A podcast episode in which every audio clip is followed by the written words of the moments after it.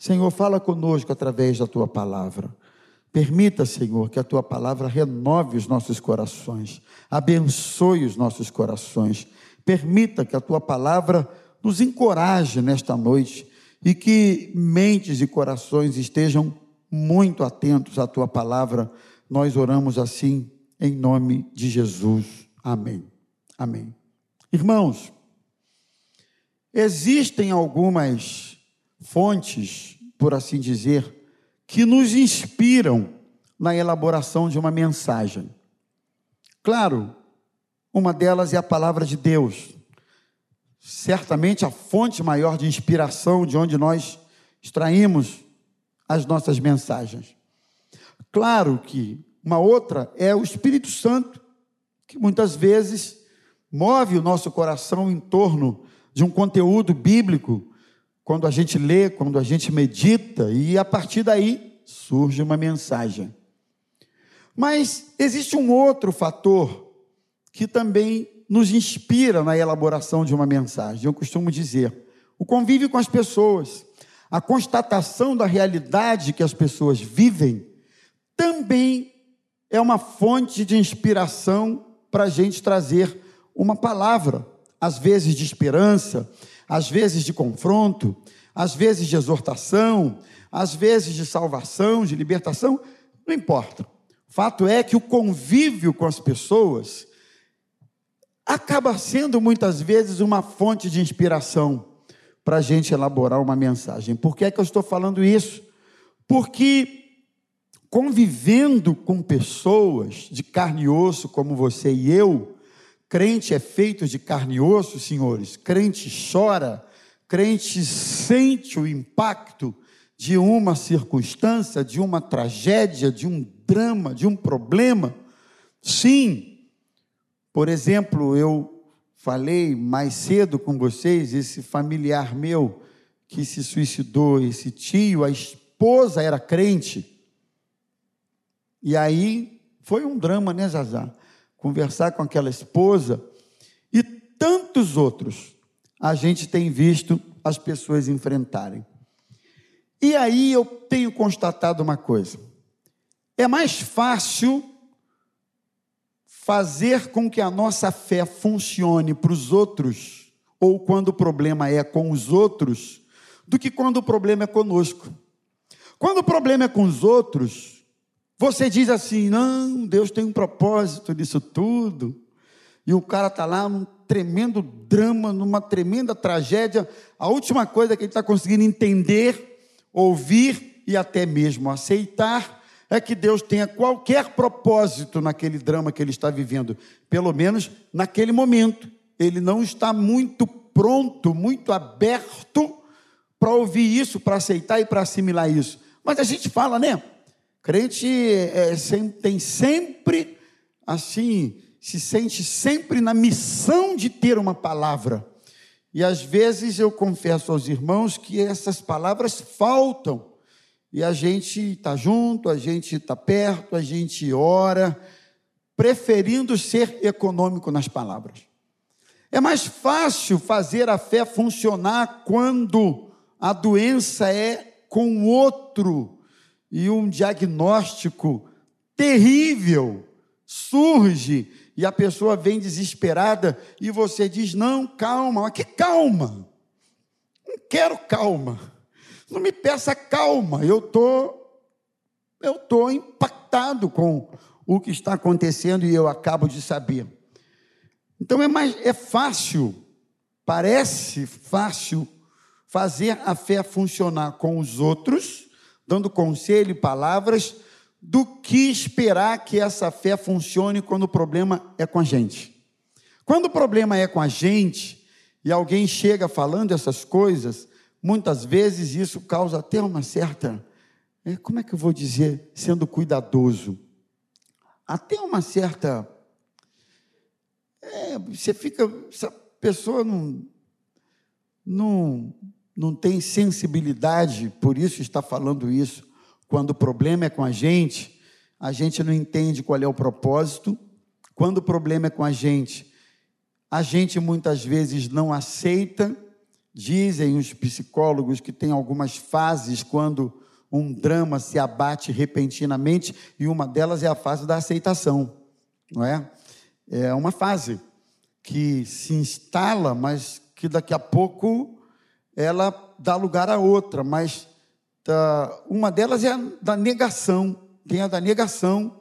Você nega, não, comigo não, eu não, não pode ser, não aceito, e você nega que está acontecendo aquilo. Daqui a pouco vem a aceitação, são fases distintas quando um drama se abate na vida da gente. Então, muitas vezes, a gente precisa de um certo tempo para digerir o golpe que se recebe numa circunstância difícil, para que então a fé, de alguma maneira, comece a brotar, comece a fazer sentido, eu comece a aceitar, a entender, a assimilar propósitos de Deus naquele momento, naquela circunstância.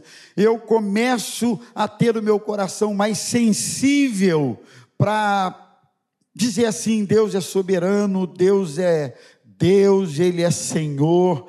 Então, se isso está acontecendo, louvado seja o nome do meu Senhor, para que então a fé faça sentido. O texto que eu li, eu quero pensar nessa história exatamente a postura do pai daquele, daquele cidadão que estava endemoniado. Porque os discípulos de Jesus estava, estavam no Monte da Transfiguração, naquele momento de êxtase com o Senhor Jesus, eles descem desse monte, quando chegam lá embaixo havia uma multidão com outros tantos discípulos e esses discípulos discutiam com esse pessoal acerca de algum assunto que o texto não esclarece para a gente. E nisso aí Jesus pergunta: o que é que vocês estão discutindo? E esse pai salta na frente e diz: Ô oh, Senhor, eu tenho um filho, e o meu filho, ele é possuído por um espírito maligno que ora joga ele no fogo, ora joga ele na água, ora joga ele no chão, na terra, e ele é tido como morto. E Jesus pergunta para ele: Mas desde quando isso acontece? Ele diz assim: Desde pequeno, desde criança, que isso acontece com meu filho. Senhor Jesus, tem misericórdia, faz alguma coisa pelo meu filho, se o Senhor pode, faz alguma coisa. E Jesus responde: Se podes, se você crer, você crer? Aí ele responde: Senhor, eu creio. Mas ele faz uma uma ele faz uma ponderação com Jesus e é aqui que eu quero comentar com vocês a minha reflexão de hoje. Ele diz assim: Senhor, me ajuda na minha fé. Me ajuda. E o texto não diz que ele foi repreendido por Jesus, não diz que Jesus o condenou por causa disso, não diz nada, nada disso. Apenas o Senhor ouviu a sua súplica e curou seu filho. Censurou os discípulos que não haviam tido autoridade suficiente. Nós vamos falar sobre isso aqui para expulsar o espírito maligno daquela criança ou daquele rapaz. E aí eu quero pensar com vocês, irmãos, sobre esses momentos em que parece que a nossa fé funciona para os outros, mas para a gente nem tanto. Parece que a gente tem uma fé gigante para os outros, quando o problema é com os outros, mas quando conosco a nossa fé fica pequenininha. Parece que a gente tem um monte de conselhos quando o problema é com os outros. Parece que a gente tem sempre uma saída quando o problema é com os outros. Parece que a gente tem sempre um discurso bonito quando o problema é com os outros mas quando é conosco. Eu não sei se você já enfrentou algo assim, em que você disse: Eu nunca imaginei que isso fosse acontecer comigo, nunca pensei. Já ouvi isso de alguns esposos. Nunca pensei que a minha esposa fosse embora um dia, nunca pensei que tal coisa fosse acontecer um dia, nunca pensei que esse familiar pudesse fazer o que fez um dia, nunca pensei. Mas quando chega na tua casa, quando chega na sua realidade, você diz: Senhor, me ajuda a crer. E a palavra que eu quero trazer nesta noite é para aqueles que estão dizendo assim: Senhor, me ajuda a crer. A primeira coisa que esse homem fez que eu me sinto muito inspirado é que ele admitiu a sua dificuldade de crer. E ele pediu ajuda. Ele admitiu, Senhor, eu creio, mas sabe, quando você diz assim, eu creio, mas eu já bati em tudo que é porta. Eu creio, mas eu já pedi tanta gente. Eu creio, mas eu já estou lutando há tanto tempo. Eu creio, mas isso já está. Os médicos todos já desenganaram. Eu creio, mas aí você põe uma vírgula e completa a frase de uma forma muito triste e terrível. Eu creio, mas eu não consigo ver, não consigo visualizar possibilidade de mudança nisso aí, mas eu creio. E eu vejo nesse homem uma virtude, é a virtude de ter admitido a sua dificuldade de crer. Eu me lembro de Tomé, que a gente sempre critica esse homem, mas quando os discípulos apareceram para Tomé, depois de terem visto Jesus ressurreto, dizendo: Nós vimos o Senhor, ele ressuscitou, ele apareceu para a gente, e Tomé disse assim: Eu não acredito, a não ser que eu possa tocar nas marcas dos cravos das suas mãos, eu não acredito. E Jesus veio, apareceu novamente, uma segunda vez, ressurreto, virou-se para Tomé e disse: Vem cá, Tomé, toca aqui na, na, na, no meu peito, toca aqui nas minhas mãos, sou eu mesmo, Tomé. Tomé viveu uma crise, irmãos, que muitos vivem. Sabe o que é? A crise de fé, a crise de crer num momento dramático da vida. E para essa crise, esse pai me ensina uma coisa: eu preciso pedir ajuda ao Senhor, porque a fé vem do Senhor. Não é, o Rômulo tem uma fé gigante. De vez em quando alguém fala isso, a minha fé é enorme, é gigante. Ah, mas eu tenho uma fé gigantesca. Eu não sei se eu estou com essa bola toda, porque eu sei que tudo vem do meu Senhor. É Ele a fonte geradora de fé na minha alma, no meu coração. Então, assim, quando tiver difícil crer, diga: Jesus, eu, eu creio, mas o Senhor sabe que eu estou crendo com uma dificuldade enorme.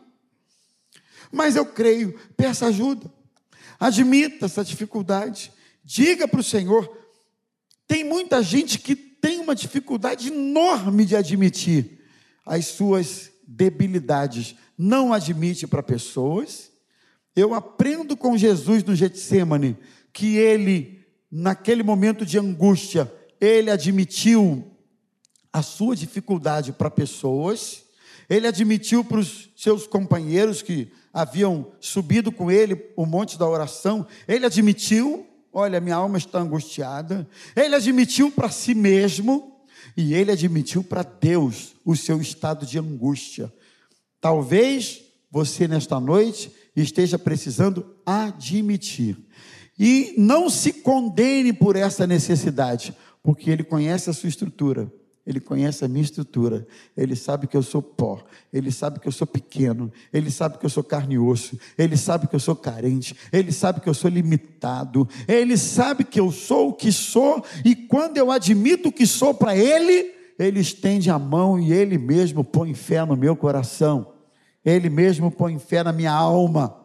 Aquele cântico que a gente canta: Senhor, das, das tuas próprias mãos te damos o que te dou não vem de mim, o que te dou não é de mim, o que te dou eu não, não sou eu a fonte disso, mas é o próprio Deus que derrama em mim e eu devolvo para Ele. Então, irmão, admita, sem problema algum, a sua dificuldade, o seu drama, Admita que você já entregou o jogo, que você diz: quer saber, eu já orei, eu já pedi e já estou fazendo isso há anos, mas eu larguei de mão. Eu não quero mais saber. Se Deus quiser fazer, faz. Se Ele não quiser, não faz. Eu estou até cantando aquela música: se Deus quiser, Ele faz. Se Ele não quiser, Ele também não faz. E pronto, eu estou nessa. É, você pode até cantar, mas você não é. Você precisa orar. Você precisa continuar batendo na porta até que Ele responda a você. Portanto, Admita essa dificuldade. Não tenha medo. O Senhor Jesus vai sustentar você. Segundo, eu preciso, se a minha fé precisa ser robustecida, e se ela não está funcionando, com aspas na expressão muito para mim, eu preciso me fortalecer nas Escrituras. E eu preciso me fortalecer nas promessas de Deus. Eu preciso me fortalecer na Bíblia. Eu preciso me fortalecer na palavra. Eu preciso me fortalecer no que Deus diz a respeito dele, o que Deus diz a respeito de mim, o que Deus diz a respeito do seu caráter, no que Deus diz a respeito da sua fidelidade, no que Deus diz a respeito. Eu preciso me fortalecer na Bíblia. Como é que eu, que eu posso esperar ter fé se eu não me fortaleço? Se eu não busco na palavra. A fonte única e exclusiva que gera fé genuína é a palavra de Deus. Amém? É a escritura sagrada. A Bíblia é a maior fonte geradora de fé que nós temos. Ela não falha, ela não mente, ela se cumpre, ela é fiel. E eu tenho aprendido uma coisa importante. Sabe o que é? Ministrar a palavra do meu coração. Eu preciso ministrar a palavra. Eu preciso pregar para mim mesmo nas horas de angústia. Alguns homens é, a gente vê que já que fizeram isso, né? Diz assim, por que, está, por que estás abatido, minha alma? Por que te perturbas dentro em mim? Espere em Deus, pois ainda o louvarei. Por que, que ela está abatida? Por que, que a tua alma está abatida? Fala com Deus. Jeremias Lamentações, digo, de Jeremias, capítulo 3, ele faz isso, ele, ele, ele diz: Quero trazer à memória o que me pode dar esperança. E aí o profeta, na sequência, ele diz assim: Bom é o Senhor para com aqueles que esperam por Ele. Bom é aguardar a salvação do Senhor. Bom é o Senhor. E ele vai ministrando para o seu coração. Eu falo sempre isso, irmãos. Porque nessas horas, se você não ministrar, o bicho ruim, o maligno, o capeta, o adversário das nossas almas, ele lança, ele lança dardos inflamados na nossa mente, no nosso coração, e ele sugere assim aí, você não, não é crente, você não, não é fiel, você não, não é dizimista, você não, não trabalha na obra de Deus, e por que, que roubou o carro? Não é não, Otávio? Por que, que roubou o carro? Fiel a Deus. O carro foi. Está andando a pé por enquanto, mas Deus vai mandar um melhor. Melhor. E aí, você não é fiel, por que está com enfermidade? Você não é fiel, por que está acontecendo? Você não é fiel, e a gente vai sendo invadido por esse tipo de pensamento, e se você não ministrar no seu coração, esse negócio toma conta da sua cabeça, e daqui a pouco salta pelos seus lábios, daqui a pouco você está falando bobagem, daqui a pouco você está murmurando, daqui a pouco você está reclamando, daqui a pouco você está pecando contra a fidelidade do Senhor. Então, busque na palavra, se fortaleça na palavra, isso vai trazer fé para você. Uma outra coisa que eu acho importantíssima, que fortalece a nossa fé, sabe o que é? É isso aqui. A oportunidade de congregarmos e estarmos juntos. Sabiam disso? Na casa de Deus, nós somos fortalecidos. Você crê nisso, irmão? Na casa de Deus nós somos azar fortalecidos. Não está dando para abraçar ainda, mas já já vai poder. Mas não importa, eu sou fortalecido na casa de Deus. Não é, Itaciara? Não importa, eu venho para a casa de Deus e eu dobro meu joelho aqui e eu vejo o irmão ali e, eu, e alguém pergunta por que, que houve, pastor, esse braço. Aí eu falo, já falei umas 500 vezes, mas não tem que você falar de novo eu já falei no microfone, falo de novo e vou falar de novo. Eu caí e estava correndo, fazendo educação física, Cooper, correndo. E a minha esposa perguntou: Tem certeza que você vai correr? Eu falei: Tenho, absoluta. E aí estava correndo no final da corridinha, eu tropecei e desloquei o ombro. E saiu do lugar mesmo, ficou pendurado assim. Aí eu puxei o braço, botei o ombro no lugar e ele soltou de novo. E eu coloquei quase que não suportando de dor de novo no lugar. E depois fui fazer exame e eu descobri que eu era mais macho do que eu imaginava, entendeu? Nem Sancler faria isso, eu tenho certeza. Nem Manu, que já declarou, eu não tinha coragem de fazer, pois eu fiz. Só que aí fraturou o ombro, rompeu o ligamento, e agora eu estou aqui, né, com essa tipóia santa aqui, para ver se eu me livro da cirurgia.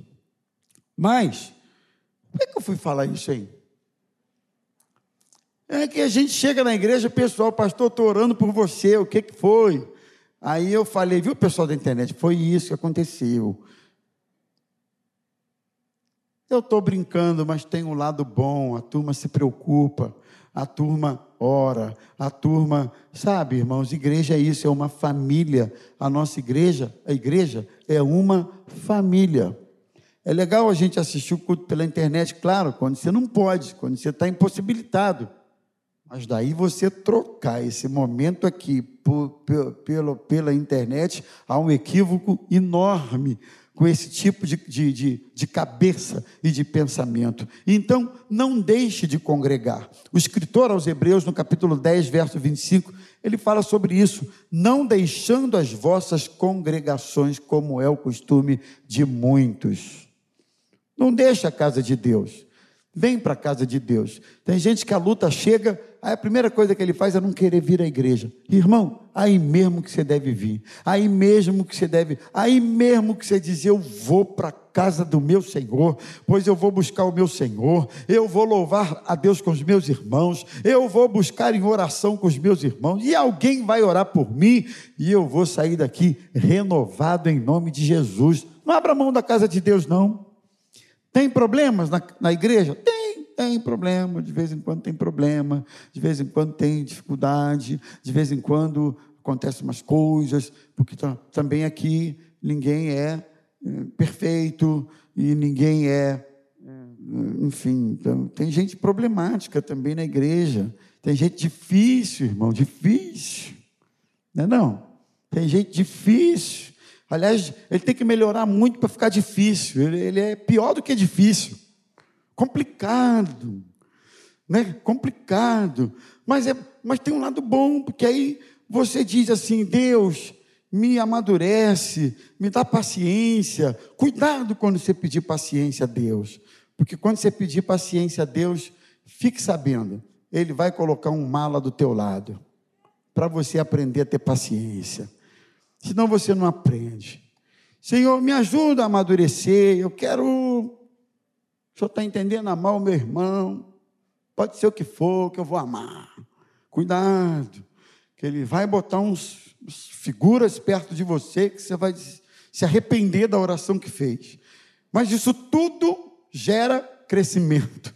Isso tudo gera amadurecimento. Isso tudo forja o nosso caráter na casa de Deus. Foi assim que disse o salmista: Eu prefiro estar um dia na tua casa do que mil longe dela. Salmo 84: Pardal encontrou casa e a andorinha ninho para si. E quanto a mim, os teus altares, Senhor dos exércitos. Como é bom estar na casa de Deus. Como é bom esse momento. Como é bom estarmos juntos como é bom ver você, Itaciara. Como é bom ver você, meu irmão. Como é bom estarmos juntos, orarmos juntos, cantarmos juntos, louvarmos a Deus juntos, nos alegrarmos juntos e também chorarmos juntos. Sempre juntos. Como é bom e como é agradável viverem unidos os irmãos.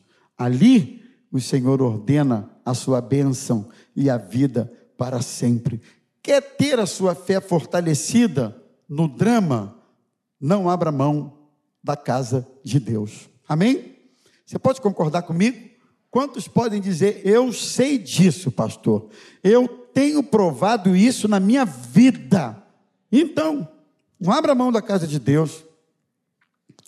Outra coisa, na hora que a sua fé estiver tão pequena, tão, tão Continue orando, continue buscando, mesmo que você não esteja vendo acontecer nada, continue buscando. Eu tenho aprendido que a oração não, não é necessariamente um disjuntor que você faz cleque e você acaba de falar e tudo acontece. Não.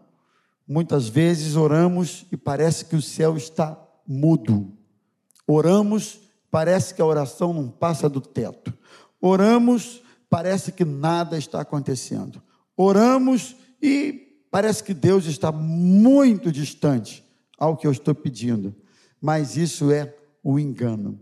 Quando nós oramos, o mundo espiritual se movimenta. Quando nós oramos, os anjos do Senhor recebem ordens. Quando nós oramos, o reino das trevas também se movimenta. Quando nós oramos, o nosso relacionamento com Deus se estreita. Quando nós oramos, nós temos experiências com Deus. Quando nós oramos, a nossa comunhão com Deus fica mais, a gente fica mais pertinho de Deus, ainda que Ele não responda a oração que estamos fazendo, mas nós ficamos mais pertinhos dele. Então, não abra mão desse momento, mesmo que você não esteja vendo acontecer nada, continue orando. Continue orando. Foi assim em Atos capítulo 2. Eles estavam orando. Eles estavam orando. E o texto diz que de repente veio sobre eles um som, e veio sobre eles um vento, e desceu sobre eles línguas como que de fogo, e de repente o Espírito Santo desceu sobre eles, e eles foram cheios do Espírito Santo. De repente, eu não sei o método de Deus, eu não sei a dinâmica de Deus, eu não sei nem o tempo de Deus. O que eu sei é que quando eu oro, Deus age em meu favor. Continue orando mesmo que você não esteja vendo acontecer nada, continue orando. Ah, mas o meu marido não se converte. Continue orando. Ah, mas o meu filho está desviado, longe, parece que ele não está nem aí. Quem disse? Continue orando. Ah, mas eu já mandei currículo para tudo que é lado e não tem. Acho que não tem. Continue orando porque de repente, numa manhã qualquer, num dia qualquer, numa hora qualquer, em que você menos esperar, você verá resposta de Deus para a sua vida. Você crê nisso? Continue orando. Não se baseie pela vista momentânea do cenário. Continue falando com Deus. Mas eu queria deixar uma outra uma outra questão para a gente pensar. Quando a nossa fé está fraca e a gente não consegue crer para a gente, você sabia que há uma outra situação que pode dificultar muito a sua fé e a minha, chamada pecado. Eu queria também deixar isso com os irmãos. Pecado enfraquece a vida espiritual de qualquer pessoa. Pecado. Tem gente que está abatido ou abatida, não consegue levantar a cabeça, não consegue crer, não consegue prosseguir, não consegue ter alegria, não consegue, porque existe pecado sendo cometido sistematicamente. Claro que não, isso não é em todos os casos mas em muitos isso acontece. Há um pecado escondido e Deus não compactua com o pecado. E a pior coisa que existe, irmãos, aliás, duas, eu poderia dizer: uma é a cauterização diante do pecado, a outra é a argumentação convincente para a gente mesmo, para justificar o nosso próprio pecado. Aquilo que a gente viu esses dias, né? Conversando com um casal. Tudo errado, Raquel, tudo errado, a vida toda errada. Mas eu nunca vi alguém falar tanto de Deus, em nome de Deus, e porque Deus faz, e porque é o Senhor, e porque é o Senhor, e porque é o Senhor, no meio daquele, daquela lama de erro, e com o nome de Deus, e com pecado. Irmão, Você pode não gostar, você pode achar que isso, essa palavra é uma palavra ultrapassada, você pode achar o que você quiser. Mas a Bíblia diz que os nossos pecados fazem separação entre nós e o nosso Deus. Muitas vezes a coisa não anda, não caminha, não flui, não vai. Muitas vezes a bênção de Deus não chega. Muitas vezes as portas não se abrem, a gente não vê a vida fluindo, porque existe pecado. Lembra de Acã na capa Babilônia, lá no, na batalha contra Ai? E a ordem era que eles batalhassem contra aquele povo e não tomassem nenhum pertence deles. E de repente alguém foi lá, pegou uma capa, escondeu, e naquela batalha Israel tomou uma sova, perdeu a batalha e Josué foi orar. O que, é que houve aí, Senhor? Nós batalhamos contra um inimigo bem inferior a gente e perdemos, tomamos um surra. O que... E aí Deus disse assim: pode parar de orar. Israel pecou. Tem pecado aí no meio de vocês. Na verdade, não tinha sido todo mundo. Quem tinha pecado foi Acã. Ele que tomou da capa babilônica. Mas por causa do pecado de um, o povo perdeu a batalha. Por causa do pecado de um, uma casa é amaldiçoada e não vai para frente. Por causa do pecado de um, um casamento se dissolve, acaba ou não vai para frente. Por causa do pecado de um, se desestrutura uma casa, uma família. Então, se a vida não está andando, fluindo, acontecendo, céus se abrindo, respostas de Deus, coisas que acontecem com aquele que crê. Mas hoje, mais amanhã, mais dia, menos dia, mas não está acontecendo, verifique se não há pecado.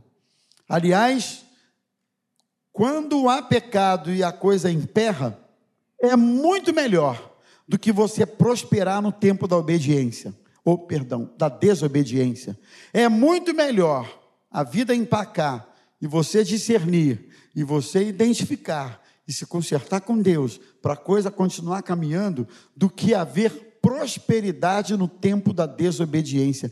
Uma das coisas que levou aquele filho pródigo a se arrepender, a olhar para si e a dizer assim: Eu vou me levantar e vou lá para o meu pai, vou dizer: pequei contra o céu, pequei contra o Senhor, eu não mereço nada, me trata aí como um empregado seu.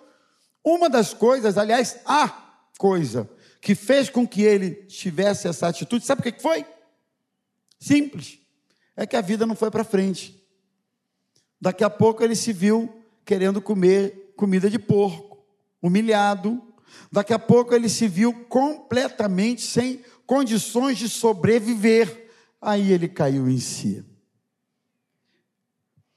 E eu vejo que muita gente só cai em si quando a vida trava e quando ele começa a descer abismos abaixo e a vida trava e ele cai em si é melhor que a vida trave e você possa cair em si, do que a vida fluir, as coisas caminharem no meio do erro e do pecado. Ninguém, dificilmente, alguém conhece o erro e o pecado quando nele a vida está fluindo, quando nele as coisas estão acontecendo, quando nele há prosperidade, quando no pecado a coisa está acontecendo, e essa foi inclusive a crise de alguns homens na Bíblia, inclusive Asaf, inclusive Abacuque, que disse: Senhor, até quando eu vou orar e, e o Senhor não vai responder? Até quando ímpio vai se dar bem, vai prosperar na minha frente, enquanto que o justo vai viver se dando mal. Senhor, até quando isso vai acontecer?